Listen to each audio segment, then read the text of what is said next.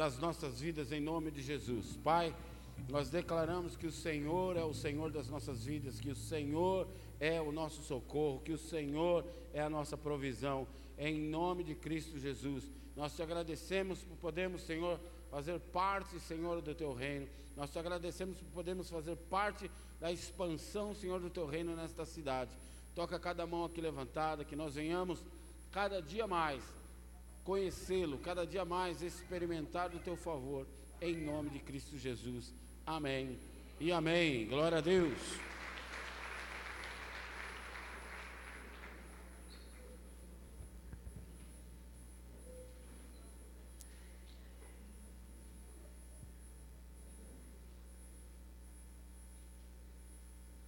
Se você puder, feche os seus olhos, vamos orar mais uma vez. Pai, nós te agradecemos pela oportunidade que o Senhor nos dá de estarmos na tua casa. Nós te agradecemos e te pedimos que a tua santa palavra venha de encontro ao nosso coração, venha nos ensinar, venha nos exortar. Abrimos o nosso coração e pedimos abra também o nosso entendimento, o nosso discernimento, e que possamos, Senhor, receber 100% daquilo que o Senhor tem para nos ensinar nesta noite. Precisamos aprender de Ti, precisamos ser ministrados pela Tua palavra, pois ela nos garante que ela nos liberta. E se há algo em nós que ainda nos prende, Senhor, que nos impede de sermos 100% seu. Que hoje seja quebrada essa corrente em nome de Jesus. Amém e amém. Amém, queridos?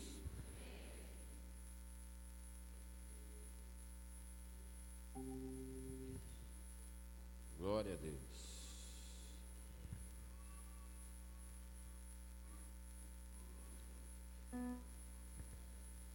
Deus colocou no meu coração, assim como fizemos um tempo atrás com o Salmo 23, perdão, é que Salmo 23, onde nós fizemos um, uma sequência de palavras do Salmo 23. O Senhor colocou no meu coração de fazermos uma sequência de palavras sobre finanças. Amém? há um, um dito popular entre os cristãos que a última parte de nós que se converte é o bolso. Eu creio que em todas as áreas da nossa vida, cada um de nós vive um processo pessoal e individual com Deus. Amém? Algumas coisas entendemos de pronto, aceitamos e somos transformados pelo Senhor. Outras áreas demoramos um pouco mais. Algumas ficaremos anos para entender. Não é pecado questionar. Não é pecado você buscar no Espírito Santo o entendimento de algo que você não compreendeu e não conseguiu ainda abrir 100% o teu coração. Mas peça isso a Deus. Não continue com essa dúvida deliberadamente. Ah, eu entendi assim e acabou. Não. Se você tem essa dúvida, Deus te fez com inteligência para que você entenda as coisas. Amém? Então peça, Senhor, esse determinado assunto eu ainda não compreendi, ainda não fez morada no meu coração. Que o teu Espírito Santo venha me ministrar, venha me ensinar. Porque Existem alguns tabus ainda quando são abordados na igreja. E o dinheiro é um, talvez o principal. Eu não gosto de tratar desse assunto. Eu não me sinto à vontade em tratar desse assunto. Até porque eu, antes de me converter, era algo que me incomodava muito. Para mim, pastor, todos eram ladrões todos eram mercenários, interesseiros. E em detrimento disso, quando eu vim para Jesus, eu ainda levei mais de uma década para entender e compreender e aceitar essa área na minha vida, em ser um dizimista, em ser um ofertante. Eu tinha lá meus questionamentos, tinha lá minha teoria, e foi necessário que o Espírito Santo ministrasse a minha vida para que eu entendesse. Então nós vamos fazer uma sequência de alguns domingos. Eu não vou pregar na quinta sobre este assunto. Amém? Então vou pregar só aos domingos, tanto na manhã quanto à noite. Então não perca. Venha seguindo a sequência para que você não perca o fio da meada. Serão assuntos diferentes voltados para as finanças. Amém? Então nós vamos tratar de princípios, de honra, de primícias, de integridade, de obediência, de mordomia, de semeadura, entre outros assuntos. Não vamos falar apenas de dinheiro ou da nossa contribuição para o reino, mas de vários assuntos que permeiam a nossa vida financeira. Amém? Primeiro, nós precisamos aprender e entender princípios para estabelecermos honra e, consequentemente, vivermos das consequências dos nossos atos e escolhas tocantes a finanças. A finança nada mais é do que um plantio. E como a Bíblia nos ensina, tudo que plantamos, colhemos. Amém?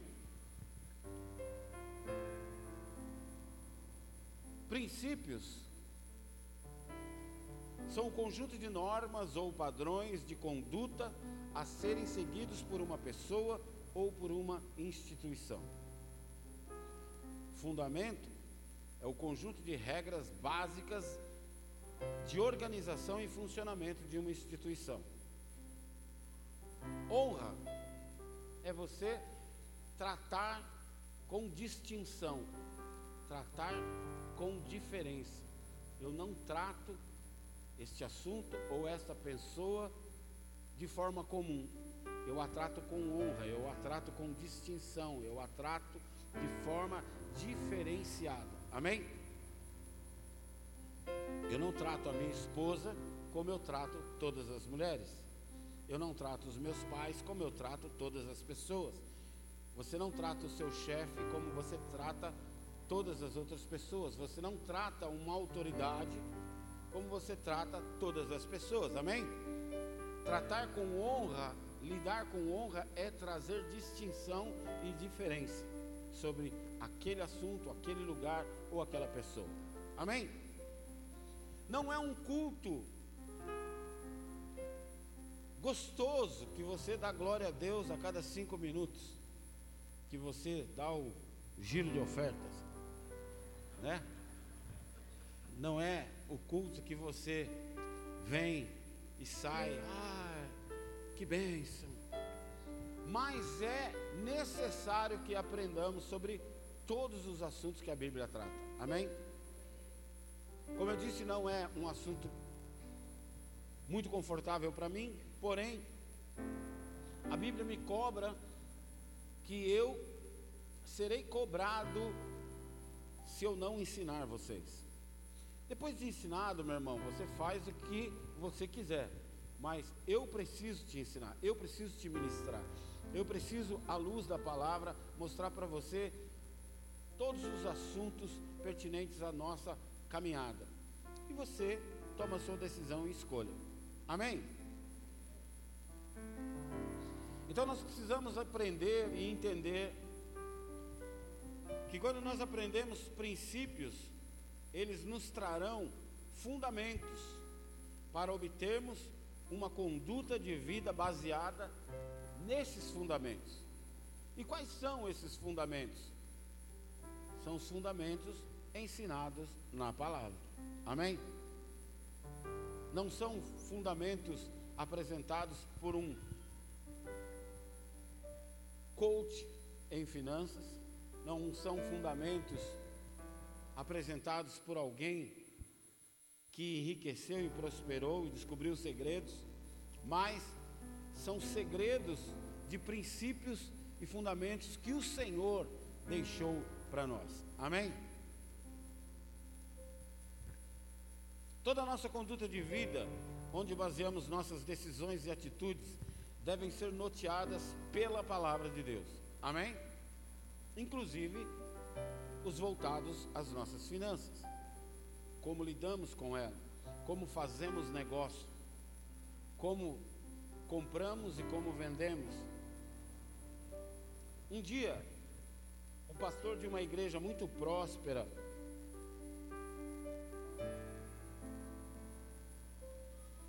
fez aniversário. E no dia do seu aniversário, muitas pessoas trouxeram presentes caros, presentes bons, presentes gostosos de ganhar. E entre as pessoas que presentearam esse pastor, veio um irmão bem simples, que tinha uma vida financeiramente bem humilde, trabalhava de braçal na construção civil. E quando ele falou que precisava entregar um presente para o pastor, o pastor, até meio constrangido, meio sem jeito, falou: Ô oh, querido, não precisava se preocupar. Eu mesmo esqueço o aniversário de vocês, não consigo ser pontual e desejar um feliz aniversário ou até mesmo presentear vocês. Aí o irmão, muito simples, olhou para ele e falou: Pastor, mas o Senhor é o nosso pastor. Nós somos muitos filhos, mas o Senhor é um só. O Senhor pode esquecer o nosso aniversário, mas nós não podemos esquecer o seu. E eu quero te entregar um presente. E quando o pastor desembrulhou o presente, era uma caravela feita com palitos de sorvete e barbantes. E o pastor se emocionou com aquele presente, porque logo que ele pegou aquilo na mão, ele ficou pensando: quanto tempo esse cara deve ter levado para fazer isso? O fato dele não ter condição financeira de me dar um presente não impediu ele de me honrar. O fato dele não ter dinheiro para comprar um presente não impediu ele de gastar o seu tempo de descanso, gastar o seu tempo em que ele poderia ter passado com a esposa, gastar o seu tempo em que ele poderia ter passado com seus filhos, para ele parar tudo o que fazia para elaborar e fazer este presente. Fez com as próprias mãos. Talvez deve ter levado semanas ou meses. Sabendo que o meu aniversário era hoje, talvez ele tenha que ter acelerado e ficado madrugadas. Eu preciso terminar em tempo, porque dar um presente para alguém depois do aniversário perde o sentido. Então ele se esforçou e de todos os presentes que o pastor ganhou naquela noite, esse foi o que mais mexeu com o coração dele, foi o que mais emocionou, e ele guarda esse presente até hoje. Por quê? Porque não era o valor do presente em si, mas o amor depositado no presente, a honra ele fez questão de me honrar. Assim como às vezes as crianças vêm do ministério infantil com um papelzinho colorido que eles entregam para a gente.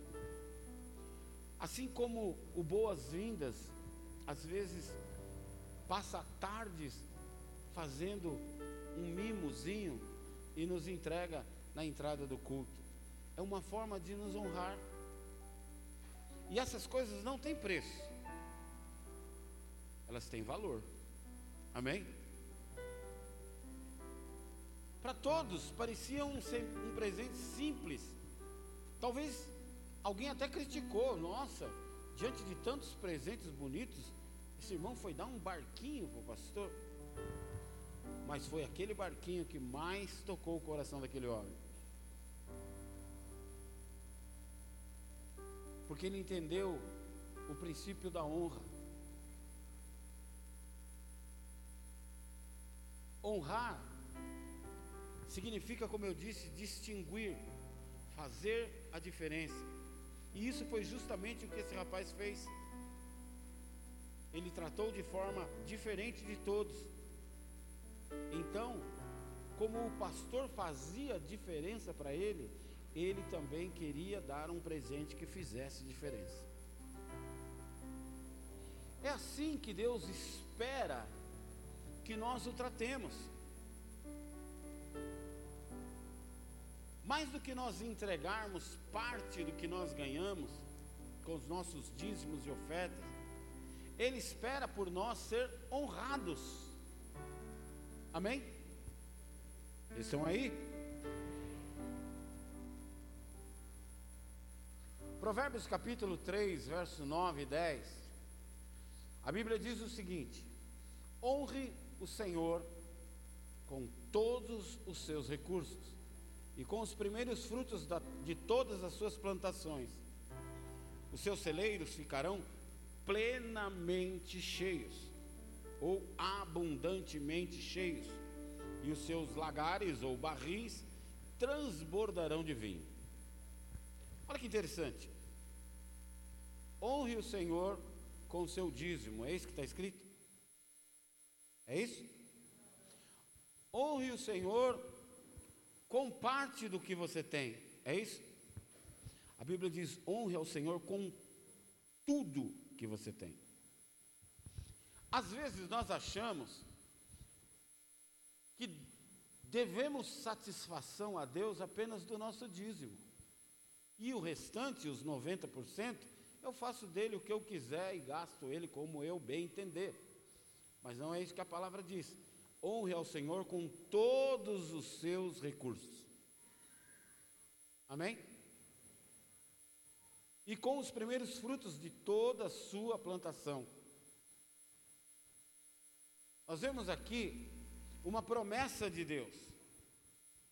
Ficarão os teus celeiros plenamente, abundantemente cheios, e os seus barris, os seus lagares transbordarão de vinho. Para nós, talvez, essa colocação hoje, a gente não consiga se sintonizar, porque nós não temos barris de vinhos e nós não temos lagares.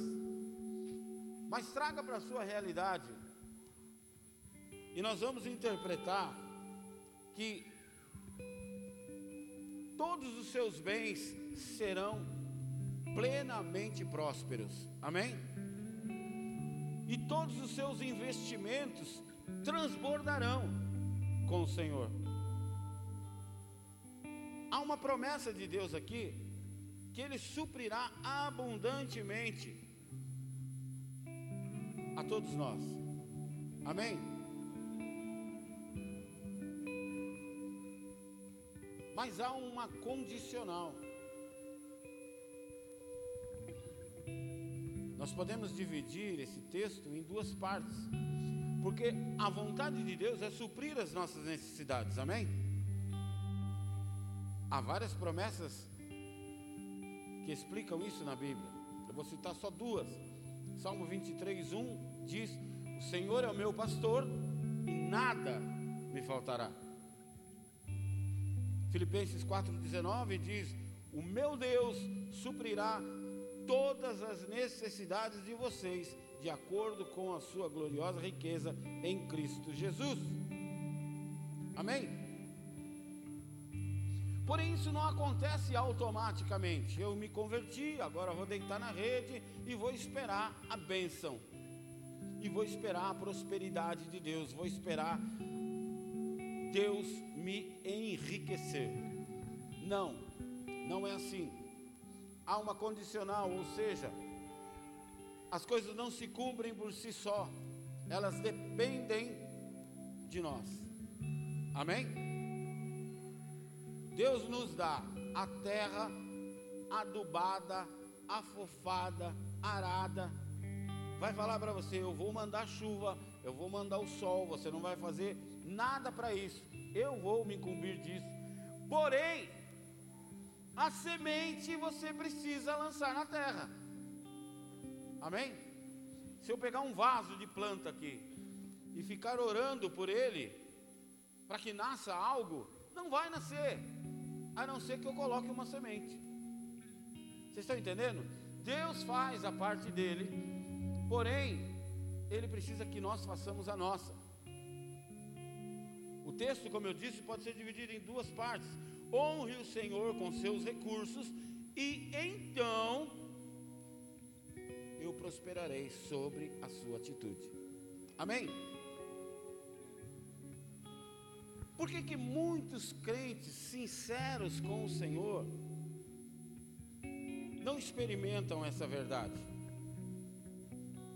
Porque há uma dimensão de entendimento por trás dessa promessa.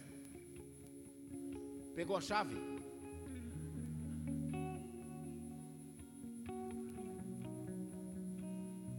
Destravou aí na sua mente? Pôs o drive no lugar? Por quê?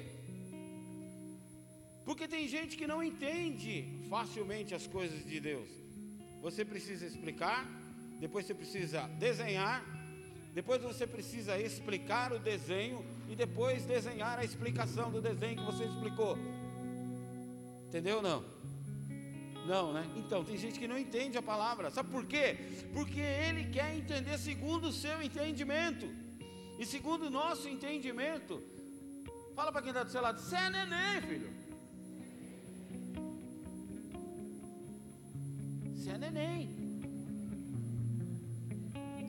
Então, meu irmão, entrega na mão de Deus. Quando nós apresentamos uma criança aqui no altar, o que, que os pais estão fazendo?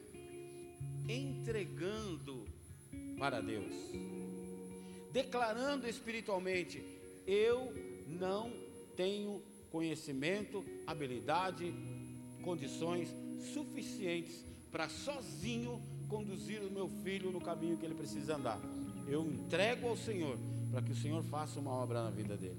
Amém? Queridos, nós achamos que nós pagamos o dízimo, como se paga condomínio. Nós achamos que nós damos algo para Deus. Deus não precisa de nada que eu tenho. Deus não precisa que eu dê nada para Ele, porque tudo é dele. Então eu entrego a Deus 10% daquilo que Ele me presenteou. Amém? Por que, que eu entrego? Porque Deus precisa de dinheiro? Não, para declarar espiritualmente: Senhor, através disso eu faço uma aliança contigo para que o mundo espiritual saiba que eu tenho aliança contigo e tudo que eu tenho é seu. Amém? O tema dessa palavra hoje eu coloquei: será que tudo que eu tenho é de Deus?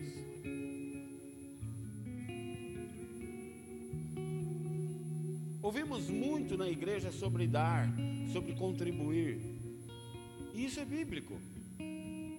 Porém, precisamos aprender que existe uma forma certa de fazer isso.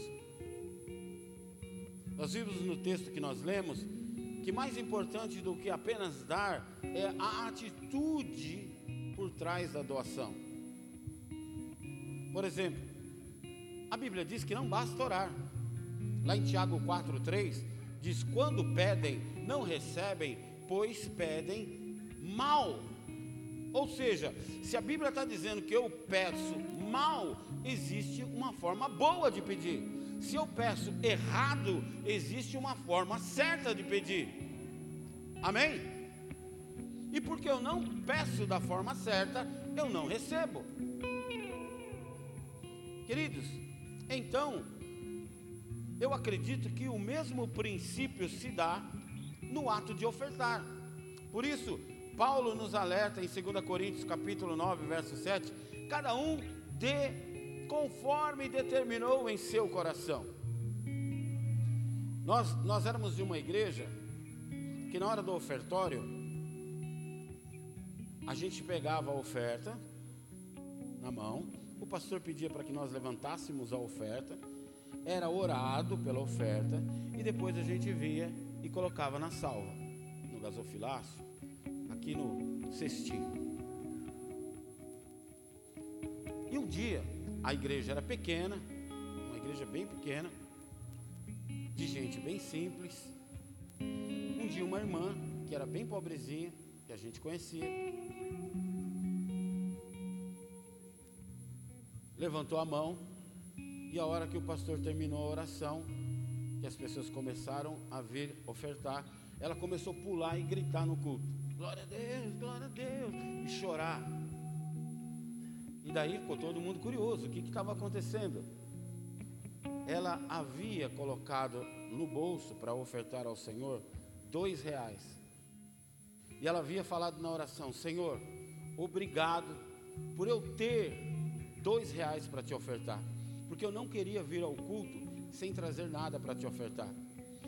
E depois da oração ela abriu a mão, era cem reais. E não é tipo assim, ah, ela pensou que era dois. Meu irmão, nós estamos falando de alguém bem pobre. Então você não vai confundir dois com cem. Sabe quando você dá uma geral nas roupas para pôr para lavar e você acha dezão e faz maior festa? Quem já passou por isso? Ela achou dois e falou: Vou ofertar ao Senhor. E quando chegou na hora de ofertar, virou cem. Então ela não se confundiu. Deus transformou aquele dinheiro, amém? E ela fez festa porque ela falou: Eu não vou dar dois, eu vou dar cem. Glória a Deus. E veio fazendo a maior festa e veio aqui e entregou ao Senhor. Isso é honrar. Porque ela poderia muito bem falar assim: Uau, virou cem. Já era. Segura aí, amanhã eu te trago. Se eu gastar os 98. Tudo é do Senhor. Há uma grande diferença entre dar e honrar.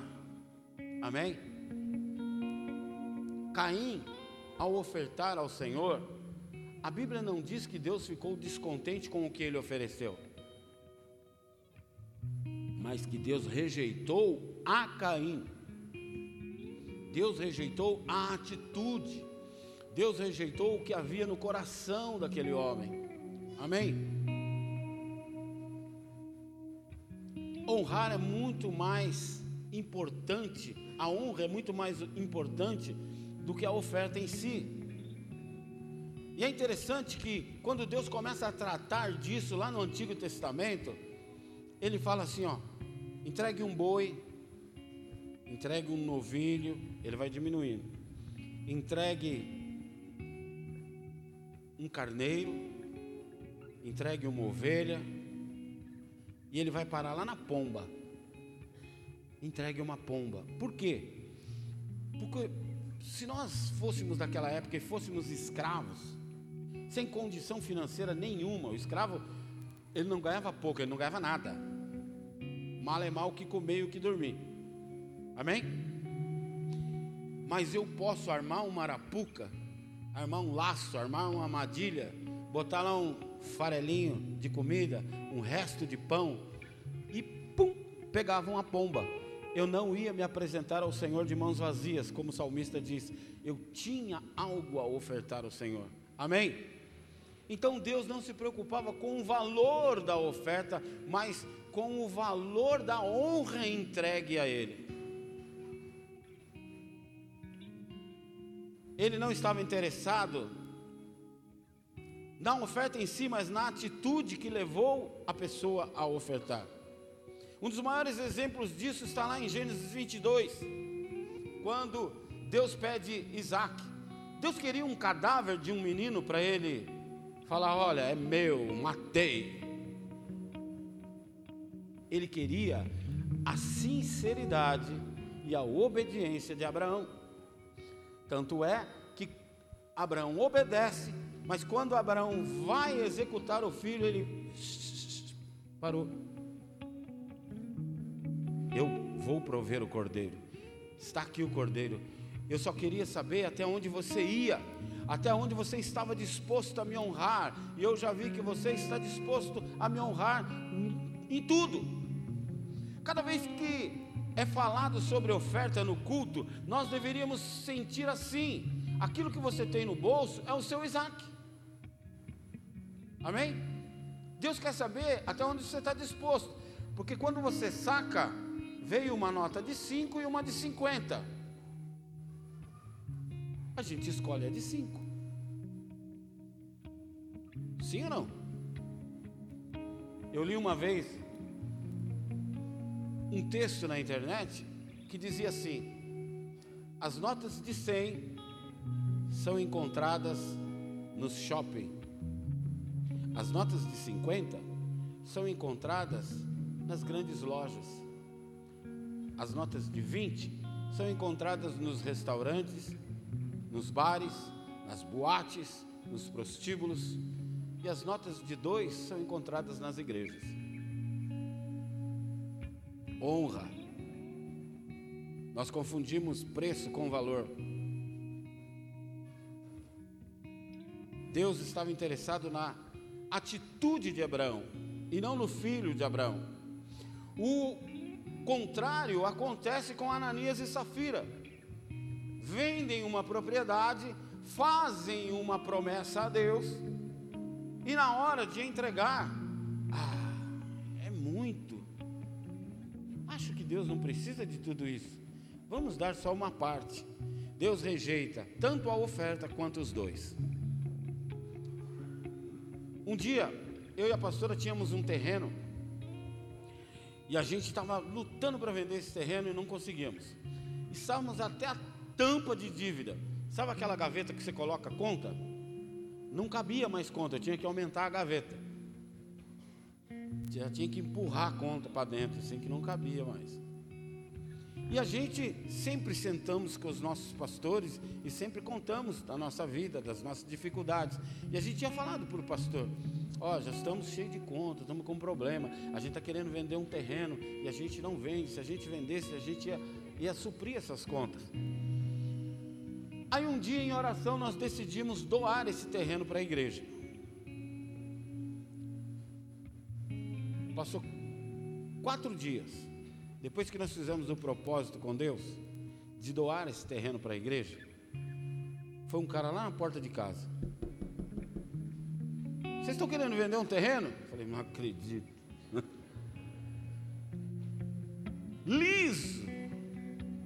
Sim, Quanto vocês querem? X. Foi lá no carro, pegou o dinheiro, Tó, dá a documentação do terreno aí. Foi embora. E a gente ficou com aquela pacoteira olhando assim. Ai meu Deus. Olha o dinheiro, olha a gaveta com conta, olha o dinheiro, olha a gaveta com conta, olha o dinheiro. Vamos embora entregar isso para o pastor antes que a gente faça bobagem. Pegamos o dinheiro, fomos para a igreja. Chegamos lá, pastor, precisamos falar com o senhor.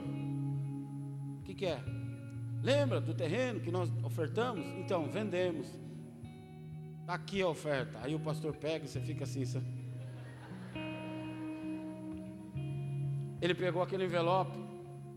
Coloca a mão aqui, Mauri. Coloquei a mão sobre o envelope e ele começou a orar, orar, orar, orar, orar, orar.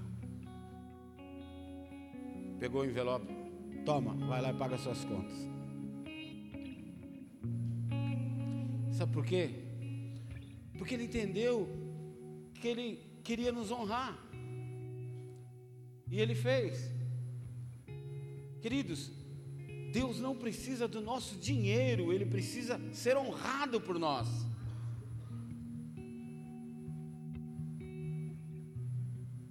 Por que Deus precisa ser honrado? Ele é vaidoso. Queridos, Deus, na sua infinita sabedoria, Ele não precisa, Ele não tem crise de identidade para falar, ai, ninguém me adora, ninguém mais coloca um louvor para mim, ai, estou em depressão, Espírito Santo, ora por mim.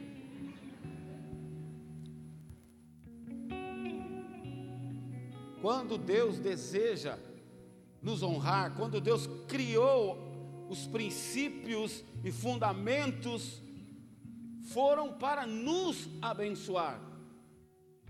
Porque através dele nós criamos aliança espiritual e nós declaramos ao mundo espiritual que a nossa confiança não está no dinheiro, mas na nossa aliança com Deus. Então ele não fez para ele, ele fez para mim e para você. Entregarmos dízimos e oferta na igreja não é para abençoarmos a igreja, não é para pagarmos o aluguel da igreja, não é para darmos algo para Deus, mas para recebermos algo de Deus. Amém? Eu dou um exemplo: se esse prédio fosse nosso, aí você ia deixar de dizimar, porque eu não preciso mais pagar aluguel. E ainda existem aqueles que acham que são os donos da igreja. Sabe quanto que eu entrego de dízimo? Se eu sair daqui, meu irmão, não dá seis meses, isso aqui fecha. Eu já ouvi isso. Se eu sair daqui, a igreja vai ficar capenga. Sabe quem que é o dono desse ministério? É ele, e ele sustenta. Amém? Desde 2013, quando nós fomos enviados para cá, Deus tem prosperado esta igreja. Amém? Nós nunca precisamos precisamos fazer algo para ajudar a Deus. Deus tem suprido, Deus tem se levantado e Deus tem honrado. Amém? Porque vocês têm honrado a casa de Deus. Queridos, às vezes em bate-papo com pastores que têm igrejas prósperas em alguns lugares tops do Brasil, eu já ouvi pastor que tem um membro que dá o dízimo de 90 mil reais.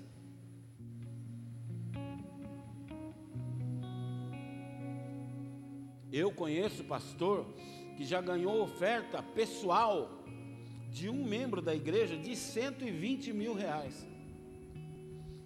Já vi testemunho de pastor que ganhou um carro de 380 mil reais. Sabe por quê, queridos? Porque não é nós que fazemos a obra, não é nós que movemos os cofres da igreja, é Deus, é dele, por ele e para ele, amém? Aí, o que alegra o meu coração, eu não tenho ainda Coloca a mão na sua cabeça assim, fala, essa bênção está sobre mim. Eu não tenho ainda um dizimista de 90 mil reais, ainda.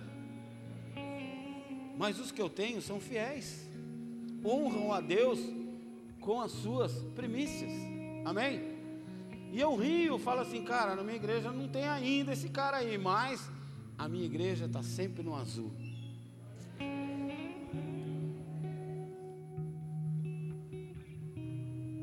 1 Samuel capítulo 2, verso 30, a Bíblia diz assim: Honrai aqueles que te honram, mas aqueles que te desprezam serão tratados com desprezo.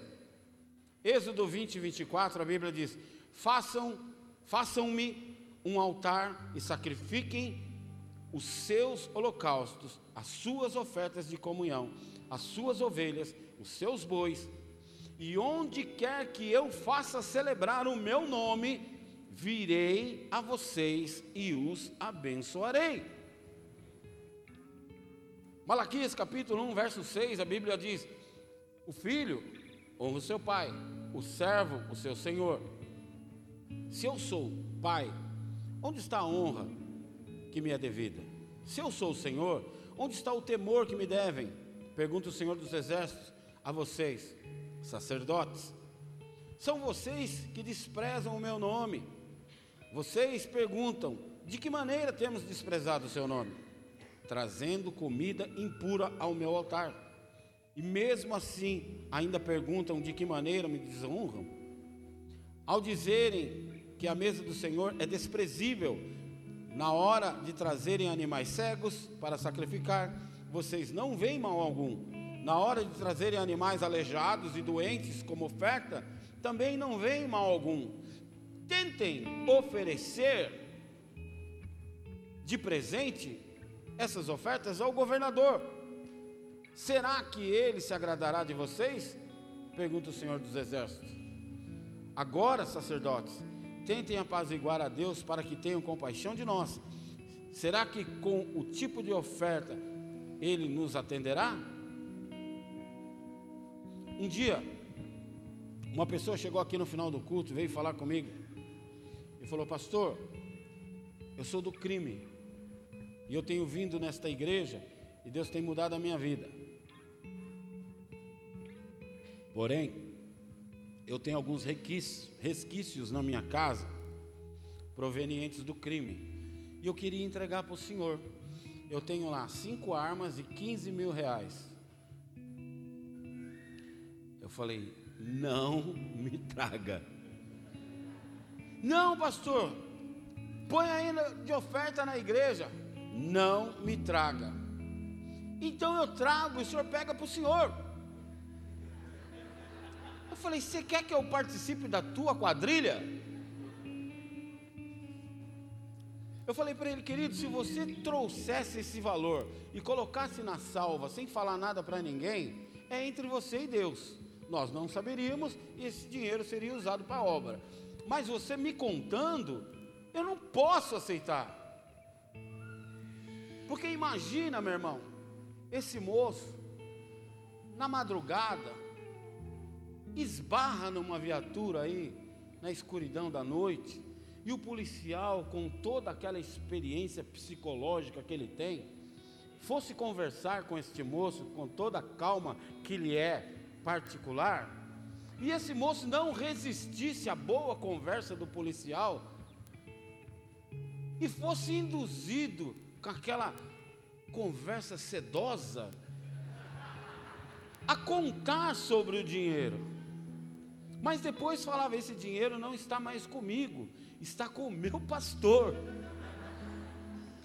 No outro dia você ia me ver lá no, no, no Suzana Agora.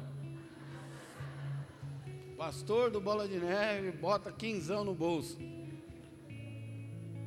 Querido, não dá para nós pegarmos cocô, embrulharmos com um papel dourado, pomos um laço lindo e darmos de presente para alguém. Ele continua sendo cocô. Não dá para nós pegarmos coisas impuras e tentarmos fazer com que Deus engula isso. Esses dias eu tive o desprazer de ouvir alguém falar para mim: Pô, pastor, eu sei que eu estou em pecado, mas me dá uma moral aí. Eu falei: Meu Deus, você quer que eu passe um pano para você? É isso? Você peca e quer que eu entre no barco com você. Quando nós entregamos algo desse jeito para Deus, é isso que nós queremos. Que Deus passe um pano para nossa oferta suja, para o nosso animal cego, coxo, manco. Vocês estão me entendendo? Então não adianta você ser um ótimo ofertante com um dinheiro que você passou alguém para trás, com um dinheiro sujo, com um dinheiro que você sonega imposto, com uma empresa que você não dá nota, passa todo mundo para trás. Vocês estão me entendendo? Deus não vai fazer um pano para você, Ele simplesmente se sentirá desonrado e não aceita a tua oferta. Mais uma vez eu trago para você, não é sobre a oferta, é sobre a atitude. Se nós vivermos na condição de filhos, temos que honrar o nosso pai. Se nós vivermos na condição de servos, temos que honrarmos o nosso Senhor. Amém? Quando o honramos, ele não se atém à oferta, mas ao amor e ao valor expressado através dela. Então, queridos, o errado pode ser um real ou um milhão, está errado. E o honrado pode ser um real ou um milhão, você está honrando a Deus porque para ele não importa o valor. Marcos capítulo 14, a Bíblia fala de Marta e Maria, que Jesus vai até a casa delas. Enquanto Marta está no corre-corre, fazendo café, fazendo lá, fritando um bolinho, assando um pãozinho de queijo, Maria pega um vaso de alabastro, que era um vaso esculpido numa pedra, de uma forma tão delicada que a pedra chegava a ficar transparente.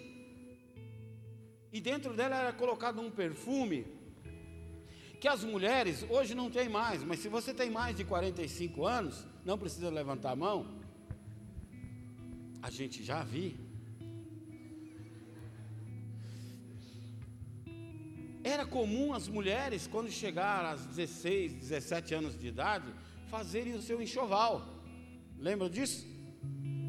Para quando casassem, tivessem lá as coisas bonitas para levar para o seu casamento, para suas núpcias, para apresentar para o seu marido. O vaso de alabastro, o vaso de perfume era a mesma coisa, as mulheres guardavam isso para no dia de núpcias se banharem e se perfumarem para se entregarem ao seu noivo. E só para vocês terem uma ideia, a Bíblia conta que esse perfume que essa mulher quebra e derrama sobre Jesus custava 300 denários. Denários era uma moeda romana que transportada para os dias de hoje, cambiada para o dia de hoje, você sabe quanto custava aquele perfume? 30 mil reais. Já pensou você ganhar um perfume de 30 mil reais? Por isso os discípulos ficaram endemoniados. Meu Deus, para que isso? Para que esse exagero?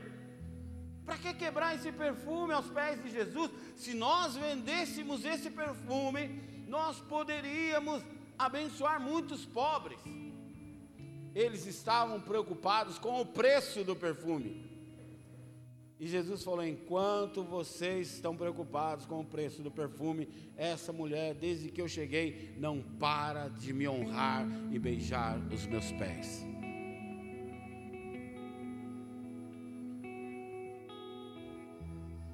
A Bíblia diz que era uma família simples, tanto é que Marta cobra que Maria não ajuda ela. Por quê? Porque elas não tinham serviçais, o que era comum naquela época uma família ter empregados, ter escravos. E se elas estão as duas brigando pelo serviço do dia a dia, é porque elas não tinham ninguém para ajudar. E uma família simples quebra um perfume de 30 mil reais. Por quê? Porque a honra era muito maior do que o valor do perfume. E olha que interessante.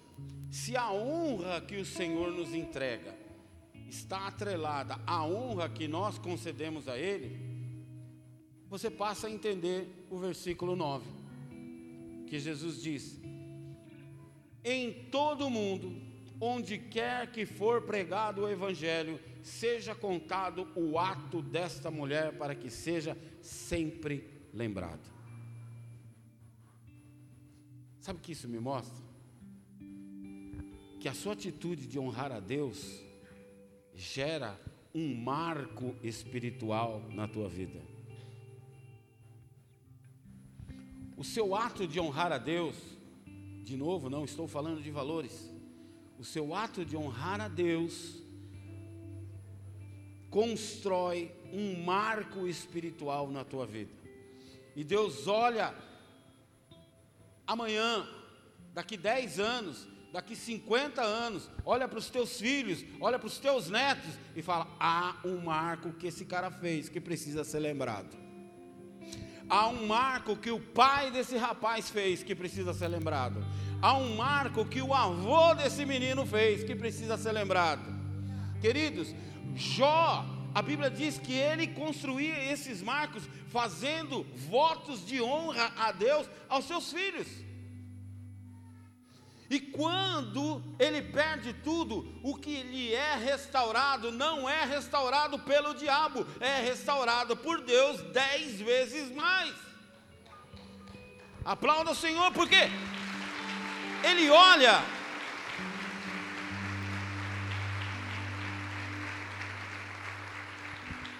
Ele olha para o passado de Jó e fala: Isso não pode passar batido.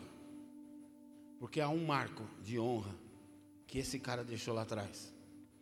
É assim com Jacó, é assim com Moisés, é assim com Isaac, é assim com Jesus. Quando ele olha para nós, ele olha para o marco que Jesus deixou na cruz do Calvário e por isso ele nos abençoa. Não pelo que eu fiz, mas pelo que Jesus fez por mim. Nós vemos aqui um ato de adoração que envolve grande valor, mas não era feito em público, não chamou a atenção de ninguém. Às vezes, muitas vezes, nós associamos oferta à necessidade. Quero impressionar as pessoas, então eu tenho 200 reais para dar de oferta. Ao invés de eu trazer 200 reais, eu vou lá no banco, troco tudo em nota de dois, faço um pacote dessa grossura, e seguro na mão assim e venho ofertar. Para todo mundo ver, olha a oferta do irmão, que glória! E Jesus faz assim, ó, coitado. Queridos, quando ela quebrou o vaso, para todos era um desperdício, um exagero, um escândalo, porque sempre nós queremos achar um destino de utilidade justificável para uma oferta. O que fizeram com o meu dinheiro? O que fizeram com a minha oferta? Olha para quem está do seu lado e fala assim: Ei, ela não é sua. Um dia um irmão chegou para mim e falou assim: Pastor, eu posso pegar o meu dízimo, comprar 10 cestas básicas e distribuir para algumas pessoas? Eu falei: Não. Por quê? Porque o dízimo não é teu. Como você vai administrar algo que não é seu? Então faça o seguinte: separa o teu dízimo, pega o que sobrou, do que sobrou, você compra cestas básicas, 10, 20, 50, quantas você quiser, e distribui. Não, mas daí vai ficar muito pesado. O seu não pode, o de Deus pode. Vocês estão entendendo? Nós associamos e falamos assim: ah, vou entregar isso porque eu estou precisando daquilo. Vou fazer um voto com Deus porque eu preciso do emprego. Vou fazer um voto com Deus porque eu preciso ser abençoado esse mês. Preciso bater a meta lá na minha empresa. você vai queimar palha. Você está jogando dinheiro fora.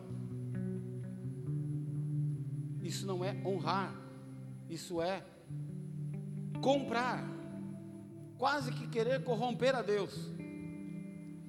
Nota que as pessoas à volta se preocuparam com a atitude de honra dela, não se preocuparam com a atitude de honra dela, mas com o fato dela ter entregue algo tão valioso e aquilo não poder ser utilizado da maneira que eles esperavam utilizar.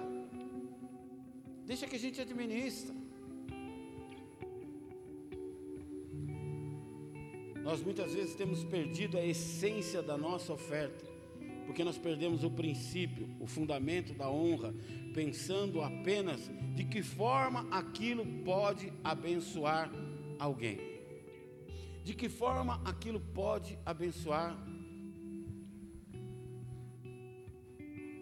Pastor, eu queria entregar essa oferta para o senhor comprar um microfone novo. Vai lá, compra um microfone novo e traz e oferta o microfone. Mas não queira administrar o que não é seu. Porque assim como uma casa, existem prioridades.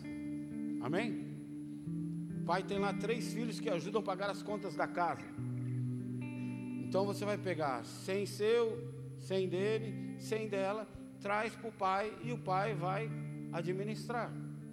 Ah, eu só dou 100 se for para pagar a internet, porque eu não quero ficar sem internet. Então paga a internet e dá o 100. Que daí você não fica sem internet. Pronto, resolvido. Amém? Nós não podemos querer ensinar Deus a administrar a sua casa. Nós precisamos é apenas fazer a nossa parte.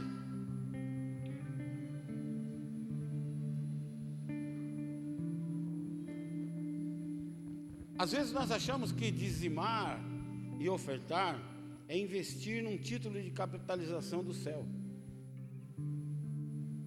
Vou fazer meu pé de meia, vou entregar o meu dízimo.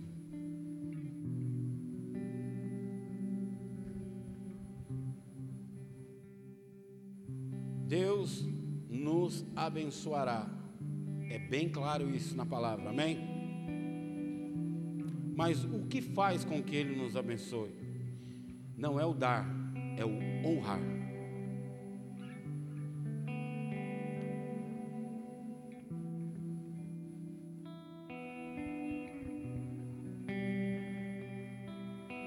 Às vezes a gente acha que porque a gente fez, a gente tem o direito de cobrar. Como Ah, eu paguei o meu dízimo. Querido, tudo que você paga, você quer levar algo em troca. Você pagou. Precisa ter o retorno do produto que você pagou. Por isso, muitas vezes, nós, quando entregamos, achamos que podemos botar Deus na parede. Não, eu dei, agora o Senhor vai ter que me dar. Isso não é honra. Parece aquele menino turrão, teimoso, quando olha para o pai e fala: Eu não pedi para nascer. Já ouviu isso? Se eu falasse isso para o meu pai, eu acho que eu não tinha chegado nos 40. Porque as coisas eram diferentes antigamente, né? Quando nós isolamos a honra, nós também anulamos a promessa. Quer ser abençoado, quer fazer jus às promessas de Deus, honre ao Senhor. Quando nós anulamos a honra, nós interrompemos a promessa. Marcos capítulo 12, Jesus fala da oferta da viúva, que ele ficou ao lado do ofertório, olhando quem ofertava onde ricos ofertavam, e de repente uma viúva pega tudo que tem, algumas moedas, e ele fala: A oferta desta mulher certamente é maior do que de todos, porque ela deu tudo. O que, ela está fazendo com aquele ato? Ela está declarando: A minha dependência está em Deus. Tanto faz eu ficar com essa moedinha ou não ficar, não vai resolver meu problema. Então é do Senhor, e o que eu preciso, Deus vai me dar. E os outros entregavam por tradição, por obediência à lei e por obrigação. Eu já ouvi muita gente falar assim, pastor, o dízimo é ordenança, né? Não, querido, não faça nada por obrigação, faça por amor. Se você acha que é obrigado a fazer, não faça, porque você não estará honrando, você estará pagando. Para ela era tudo. E ela não se preocupava em ficar com nada. Ela demonstra amor e honra quando outros cumpriam apenas um ritual. E olha que interessante. Os dois exemplos que eu dei. A mulher do alabastro, Maria, Abraão, não faziam diferença nenhuma no caixa da igreja. Sim? Foram exemplos que eu usei que não faziam diferença nenhuma na caixa da igreja. Não estávamos falando de dinheiro, estávamos falando de honra. Amém?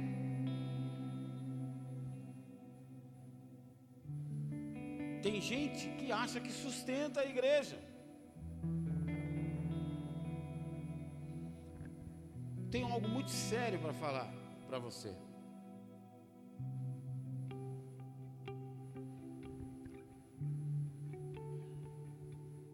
Você pode ser uma pessoa de oração, Você pode ser uma pessoa que lê e estuda a palavra assiduamente. Você pode ser uma pessoa moralmente correta. Mas se você ainda retém o seu dízimo e a sua oferta, você ainda não teve um encontro com Deus, você ainda não confia 100% em Deus e você ainda confia na sua capacidade, na sua força e na sua sabedoria.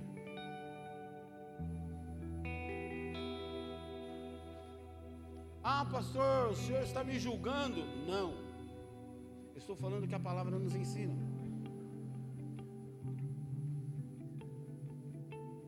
Que é maior exemplo de confiança que Abraão fez. Por isso ele é conhecido entre as maiores religiões do mundo como o pai da fé. A única vez em que Deus diz que poderia haver um concorrente seu à sua altura para roubar a nossa fé, ele fala de Mamon, que é um demônio que retém a avareza e a ganância. A sua aparência é de um nobre com o rosto deformado, com um saco nas costas cheio de moedas. Que nos escraviza espiritualmente pelo dinheiro. Foi a única hora em que Deus põe na palavra dele algum outro ser que poderia nos roubar a fé. Mamon.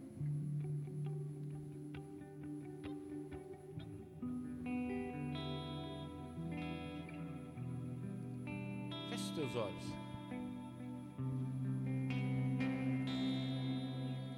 Queridos, a palavra de Deus não tem uma vírgula, um ponto, uma palavra que seja desnecessária.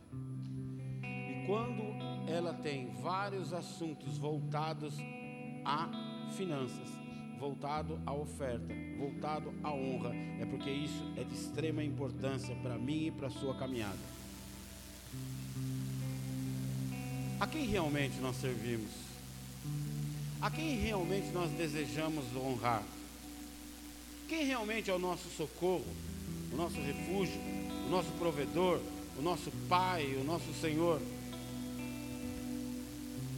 Então por que não confiamos 100% nele?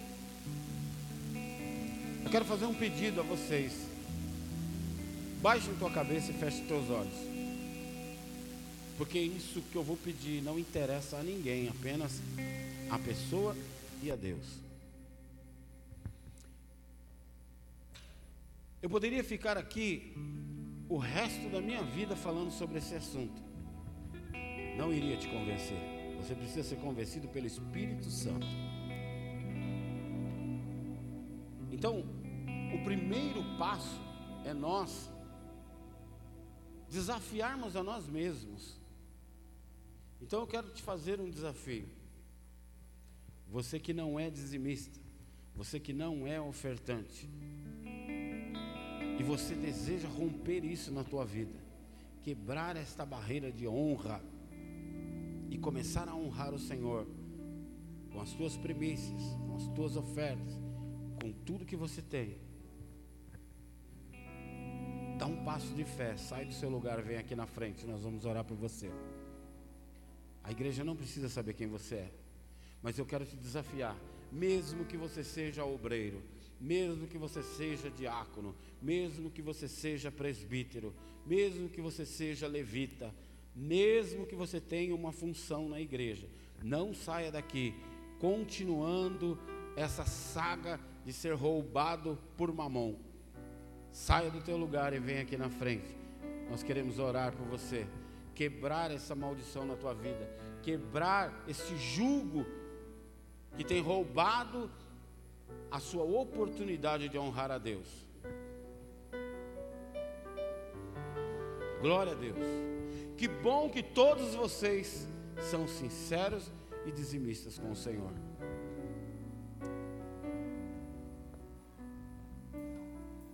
Não deixe o orgulho te roubar mais uma vez.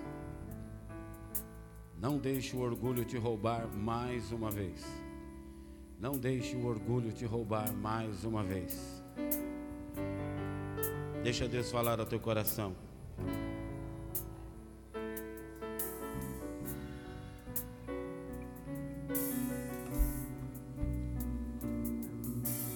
Feche os olhos, igreja. Isso não importa para você.